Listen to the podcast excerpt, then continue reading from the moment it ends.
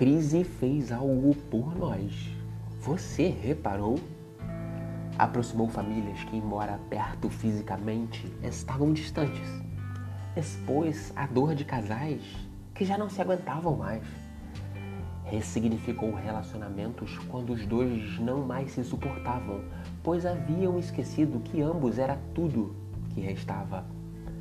Nos aproximou de nossas emoções, nos colocou frente a frente com os nossos maiores medos, fazendo com que pessoas perfeitas se tornassem humanas. Relacionamentos imperfeitos se tornassem valiosos. Máscaras desnecessárias de, de personalidade virassem algo inútil e fragilidades se tornassem fortalezas. O pior da crise revela o melhor e o pior de nós.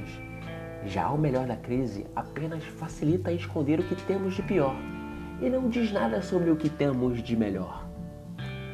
O pior da crise nos soma, o melhor dela nos subtrai. Para onde você está olhando quando não sabe o que fazer?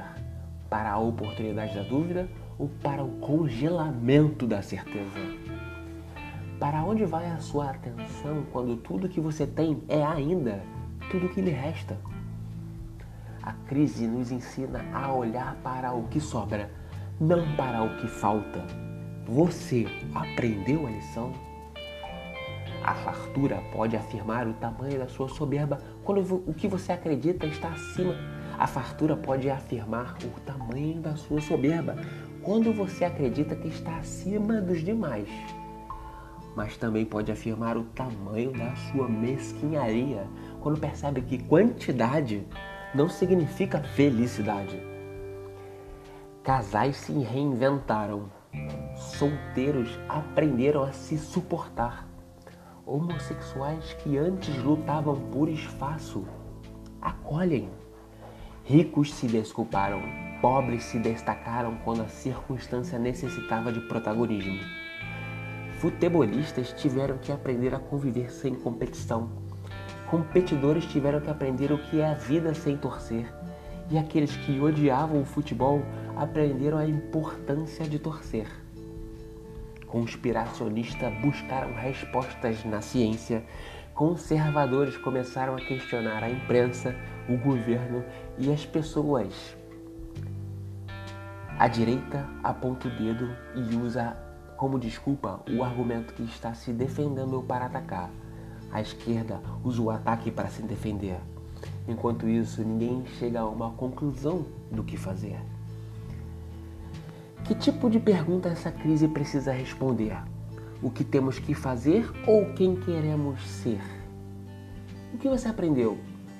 O que ainda tem dificuldade de aceitar? E o que ainda tem adiado?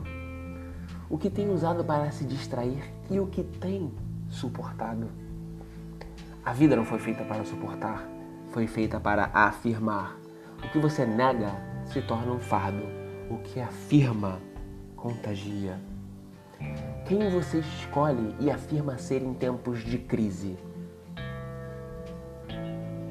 Quem você escolhe e afirma ser em tempos que palavras como infectado, morte, distanciamento, crise, perigo e combate têm sido usadas como arma.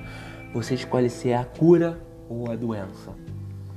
A melhor resposta é a escolha de ser o que o mundo precisa. Seja o que o mundo precisa, para não precisar que o mundo seja o normal que sempre foi.